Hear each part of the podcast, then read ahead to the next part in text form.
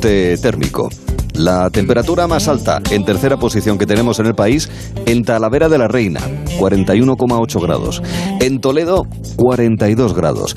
Y en Jaén, en Arroyo de Lojanco, 42,2 grados. Esto lo bueno que tienes en cualquier caso, poco a poco el sol irá bajando y cuando llegue la noche la temperatura será más agradable.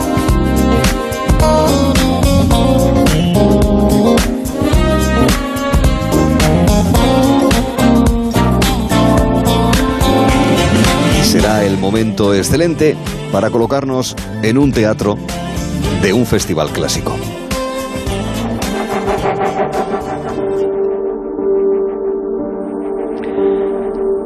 entramos con sigilo en una ciudad amenazada por un peligro inminente. Sus ciudadanos corren un grave peligro, tienen miedo a morir. Sus vidas parecen empezar una y otra vez sin que nada puedan hacer. Entre ellos, un hombre, un hombre al que todos siguen, un líder que quiere averiguar por qué está ocurriendo todo aquello, la verdad y el destino, el sacrificio de la muerte y la renuncia a vivir. Estamos en Tebas y shh, Edipo aparece en escena.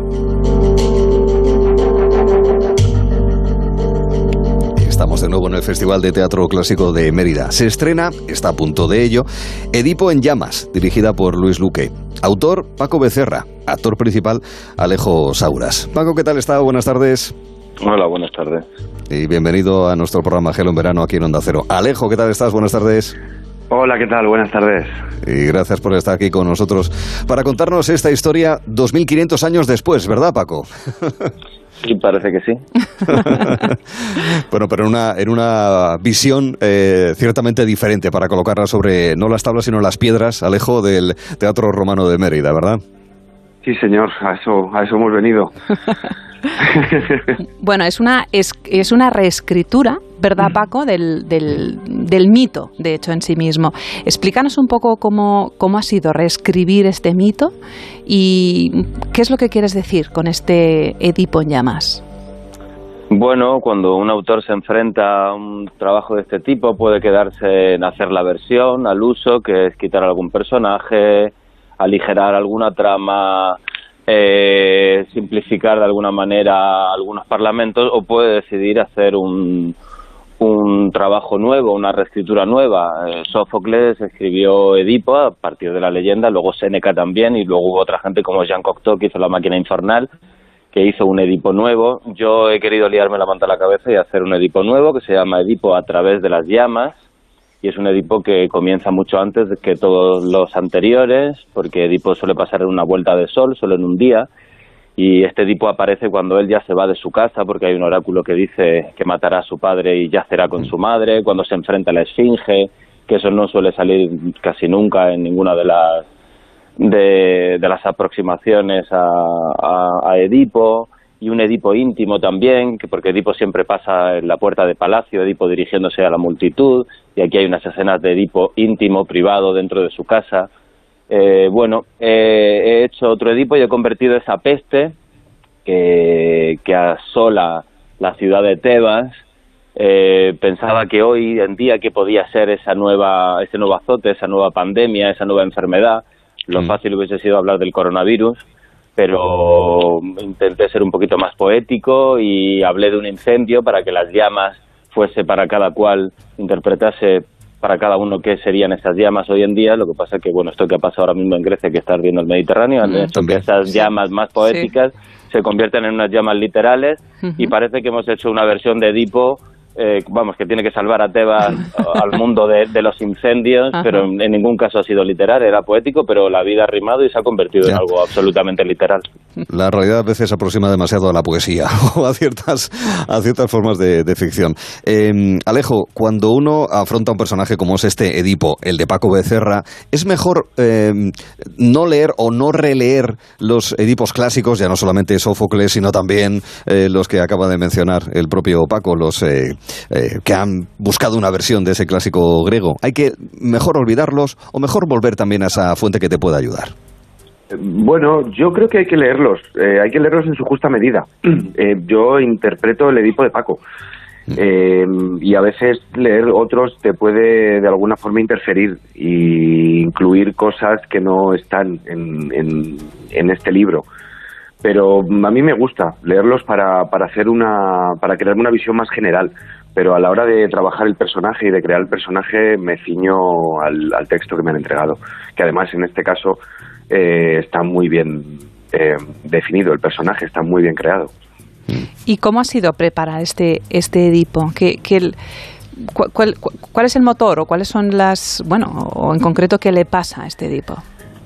Pues el motor es la verdad, el motor es eh, sentirte tranquilo contigo mismo y tener la sensación de que lo que tú estás haciendo es necesario y, que lo que has hecho es lo que podías hacer, que no podías hacer nada más y que has cumplido con tu, con tu responsabilidad. Todos tenemos una responsabilidad en la vida y normalmente solemos, solemos ser bastante eficientes con ella. Me refiero a, a los hijos, quien tiene hijos, o al trabajo.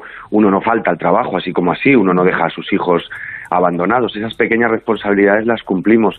Pero cuando esas responsabilidades están más diluidas, como es el caso que nos ocupa hoy día, pues, pues, pues por ejemplo con la contaminación o con las cosas que hacemos eh, bien o mal por el planeta, eh, no, las, no, no, lo tenemos tan presente, no, no nos esforzamos tanto o no consideramos que nosotros seamos tan importantes para, para llevar a cabo esa, esa responsabilidad y, y es un poco lo que le ocurre a Edipo. Edipo tiene que llevar a cabo esa responsabilidad. Esa, esa responsabilidad que para otros se diluye es lo más importante para él. Eh, ya no solamente porque sea el rey de la ciudad y es su responsabilidad, sino porque él es el único que puede, que puede poner remedio a esta catástrofe. Es Edipo a través de las llamas. Bienvenido a Tebas, Edipo. Hace tiempo que te estábamos esperando. ¿Cómo sabes mi nombre? Eso ahora no importa. Ahora lo que importa es que la ciudad anda buscando a un hombre. Y tú podrías convertirte en ese hombre. Lo cierto es que ignoro completamente dónde estoy. La región está maldita. Una bestia la tiene herida de muerte. ¿Una bestia? ¿Qué clase de bestia? La llaman la Esfinge. Por nombrarla de alguna manera, ya que no es seguro que tenga forma de algo. ¿Por qué? Nadie la ha visto. Sí. Pero los que lo hicieron no volvieron para dar testimonio. Paco, que es difícil para los hombres y las mujeres de a pie, los normales, eh, afrontar los dilemas morales que plantea, por ejemplo, Edipo, eh, el clásico, el tuyo, y al mismo tiempo el papel de responsabilidad en como personaje histórico. Cuando digo personaje histórico, lo digo histórico con H mayúscula, podríamos decir así.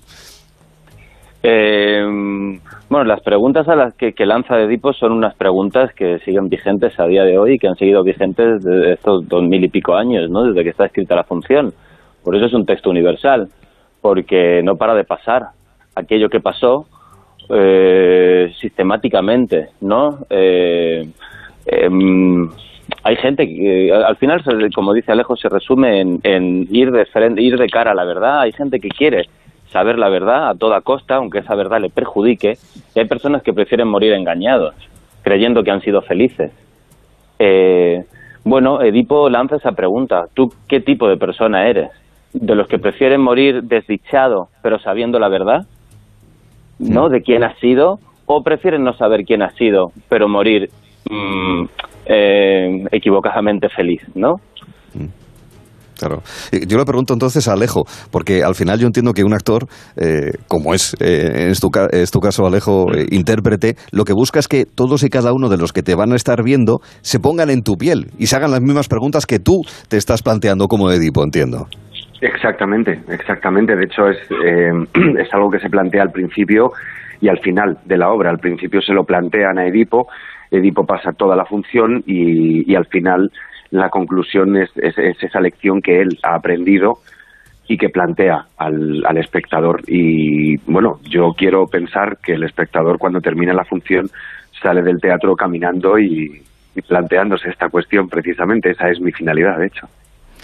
¿Y cómo es eh, verse en un teatro como Mérida y con un texto así? A cualquiera de los dos tiene que ser impresionante, ¿no? ¿Cómo fue ayer, por ejemplo, el pase? Eh, pues fue muy bien. la verdad es que fue muy bien, fue, fue una maravilla verse ahí encima, eh, lo cierto es que no tengo palabras para, para expresar la sensación que produce estar encima de ese escenario y, mirar hacia atrás. Y hay una frase que, que ayer eh, tomó una magnitud, que la acabáis de poner en, en, el audio, eh, que lo cierto es que ignoro completamente dónde estoy y, es justo dándome la vuelta y viendo por primera vez el, el, escenario, la parte, lo que ve el espectador, porque yo hasta ese momento no lo veo. Y cuando me di la vuelta y vi estas columnas que ya estaban iluminadas y todo, esa, la propia frase tomó, tomó una dimensión especial para mí. Es, es una cosa, no hay palabras para explicar lo que se siente al estar eh, interpretando un personaje más aún como Edipo en ese, en ese escenario. Y ya esta noche con el teatro lleno, no, no, no, sé lo que va a ser. Misma pregunta para Paco también, claro. Ah, yo no he ido a verla. Ah.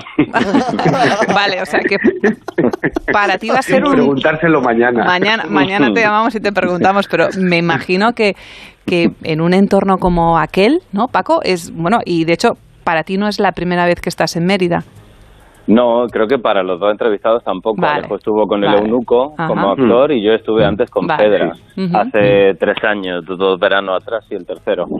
Eh, la experiencia ya la hemos hecho. Yo no he ido porque es la primera vez de las nueve obras que, que hago con Luis Luque, eh, que dirige Luis Luque, es el noveno texto que dirige. Es la primera vez que no es solo que no voy al paso general, sino que no he asistido a ninguno de los ensayos. Eh, y lo he hecho al principio inconscientemente y en el, en el, en, la, en, el, recorrido final más conscientemente, para, porque nunca me he sentado a dejarme impresionar como un espectador más viendo la obra de golpe. Y esta vez, por las circunstancias, lo han permitido y luego yo lo he provocado un poco. Me voy a sentar esta noche por primera vez a ver la obra. No he visto ni un solo un espectador más como cualquier otro y un espectador de mi obra que eso muy pocas veces se puede hacer porque siempre asiste a ensayos eh, bueno formas parte del proceso. Así que para mí va a ser una experiencia única también y o por lo menos lo he hecho para que así sea de esa manera Claro, eso es una otra responsabilidad para los actores, obviamente, y para ti, Alejo. ¿Qué significa eso? Que por primera vez y a modo de territorio virgen, en la mente y en el corazón del autor, lo vaya a ver por primera vez, en este caso ya con las voces, con la iluminación, con eh, la coreografía, con todo lo que forma parte del montaje teatral, Alejo. Bueno, creo que todo eso nos va a ayudar mucho a, la opinión de Paco, que me consta que es un autor muy exigente. yo creo que le va a gustar, yo creo que le va a gustar porque hemos hecho esta función desde el corazón. Hemos cogido su texto, que, que no es porque sea Paco, pero es una maravilla. El texto está muy bien escrito. Eh, y creo que lo hemos interpretado con el corazón. Creo que Luis ha sabido transmitirnos eh, la idea que Paco tenía en la cabeza y entre los dos eh, creo que han, han, creado algo muy bonito eh, en cuanto a puesta en escena y, lo hemos hecho con el corazón. La función es una cosa completamente orgánica desde que empieza hasta que termina y yo confío, la verdad, confío en que a Paco le va a gustar. Mm.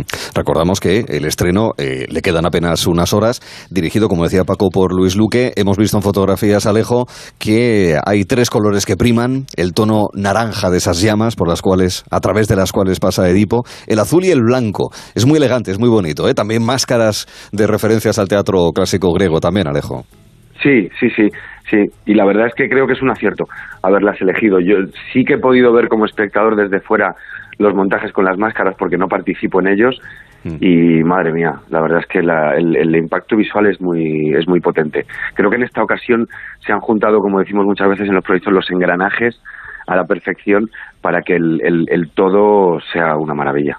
Mm. Podría ser una buena manera, eh, además, obviamente, Paco, para la gente más joven, para los eh, chicos y chicas que están estudiando en, secundaria ¿no? y que empiezan a conocer sobre este ámbito de la cultura, ya no solamente leer al clásico Sófocles, sino también a, no solamente leer, sino, ¿por qué no?, si se puede, eh, interpretar en esos salones de actos de los institutos, ¿verdad? Y generar cierta vocación teatral por las artes escénicas con tu Edipo a través de las llamas, Paco. Bueno, no sé, hasta el uno nunca sabe el recorrido que va a tener un texto que escribe. Hay textos que se quedan en la primera representación o en la primera producción y hay textos que saltan al extranjero, que son traducidos a diez idiomas y se hacen en muchos países del mundo. No lo sabemos, el pistoletazo de salida es esta noche, veremos ver la vida que tiene este Edipo. En cualquier caso, sí hemos querido acercar, no tanto también por la decisión del elenco, que son todos chavales de veintipico y treinta y pocos años, el único que tiene más edad es Alejo con 40 años y, y, pero todos son veinteañeros y treintañeros para hacer un Edipo que, que no suele ser nunca de la media edad del reparto. Y también luego yo como autor he metido el, el texto dentro de otra otra ficción que es un sueño es una especie de pesadilla fantasmagórica en la que el propio protagonista casi como Eduardo Noriega en Abre los ojos de Amenábar no sabe si está soñando si está despierto o si quieres como Calderón como no como el Segismundo de Calderón es entre Amenábar y Calderoniana la, la, función, eh, está inmerso de o sea, esa, esa, esa, esa narrativa clásica, por así decir, la acción clásica de la obra, está dentro de otra cosa, que es una pesadilla de un hombre que vuelve a un sitio que ya le suena, que en algún momento estuvo, es como volver al lugar de los hechos, Hmm. Eh, y al final tiene que ver con lo que me preguntabais la otra pregunta que, he querido contar con esto, hmm. tiene que ver con un Edipo metafísico, quiero decir, un Edipo que ya ha sucedido muchas más veces. O sea, un Edipo hmm. que viene sucediendo desde hace dos mil y pico años, de otra, no, por, otro lado, ¿no? que no para de representarse con esa ilusión de la primera vez con la que actúa el actor cada noche en una obra de teatro, ¿no? como si fuera la primera vez, aunque lleva 200 bolos a su espalda. Esto también es un Edipo que vuelve al lugar de los hechos, al lugar de aquella pandemia, al lugar de aquel Tebas que él salvó una vez y por primera vez empieza a recordar o empieza a sonarle que a él ya estuvo ahí más veces. Y es un Edipo que duda de si lo que está viviendo o de si la vida es algo, eso lo hago extensible a todos, si la vida es algo que experimentamos por primera vez o, o, si, o por si por el contrario todos estamos ya muertos, hemos muerto muchas veces y la vida no es sino una ilusión cíclica de algo que repetimos eh, y, en realidad somos unos personajes atrapados dentro de un sueño del que no podemos escapar y que vamos a estar toda la vida de forma circular. Así que Edipo no para de salvar a Tebas eh, pues desde, desde, que, desde el principio. Desde el principio de los tiempos. Bueno, Alejo, con eh, Jonás Alonso, Minal Jamani, Álvaro de Juan, Jan Lin Lee, Alejandro Linares, ya todos ahí preparados, ¿verdad? Y con ganas, entiendo, ¿verdad? Después de tanto trabajo para exponerlo, ¿no, Alejo? Sí, Sí, sí, están, están todos muy, están todos un poco nerviosos, yo también, pero, pero estamos muy ilusionados. La verdad es que hemos, hemos luchado mucho, nos ha costado sacar esto adelante en los tiempos que tenemos. También en su día se nos metió el virus en la sala de ensayos, tuvimos que parar, perdimos días de ensayo hemos tenido que recuperar. Hemos doblado jornadas, ha sido, ha sido duro y, creo que creo que esta noche les va a llegar su, su merecida recompensa porque todos se estrenan en Mérida. Con lo cual, Cristina, ¿qué les decimos tanto a Alejos Sauras como a Paco Becerra a la vez? Muchísima mierda. Muchísima madre mía, mierda. Claro que sí, claro que sí. Madre mía. Muchas gracias. Eh, a través de las llamas en Mérida. Alejo, Paco, muchas gracias y que vaya todo muy bien. Cuidaos. Gracias a vosotros. Adiós. Gracias. Hasta la próxima. Y